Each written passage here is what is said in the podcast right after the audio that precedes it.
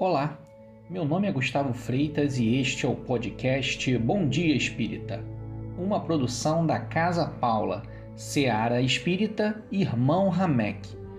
Hoje vamos ler e refletir sobre o capítulo 23 do livro Coragem, psicografado por Francisco Cândido Xavier e ditado por irmãos diversos. Capítulo 23 Na intimidade doméstica. A história do bom samaritano, repetidamente estudada, oferece conclusões sempre novas.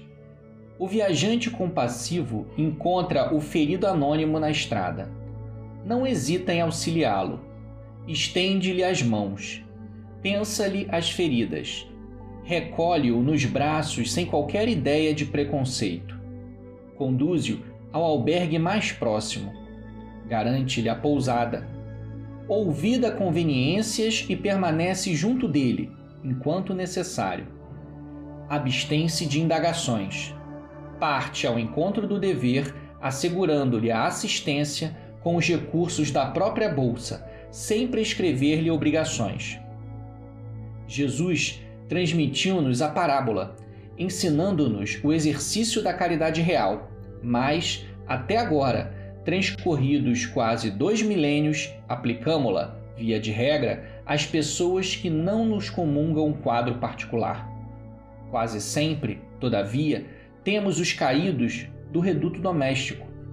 Não descem de Jerusalém para Jericó, mas tombam da fé para a desilusão e da alegria para a dor, espoliados nas melhores esperanças em rudes experiências.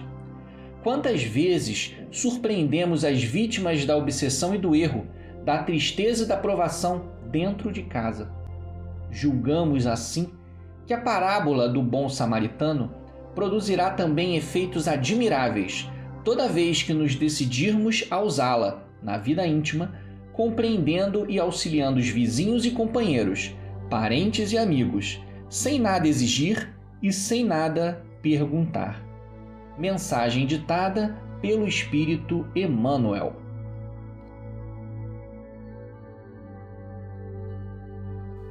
Bem, meus irmãos, Emmanuel nos traz nesse capítulo uma reflexão bem pertinente na interpretação da parábola do bom samaritano.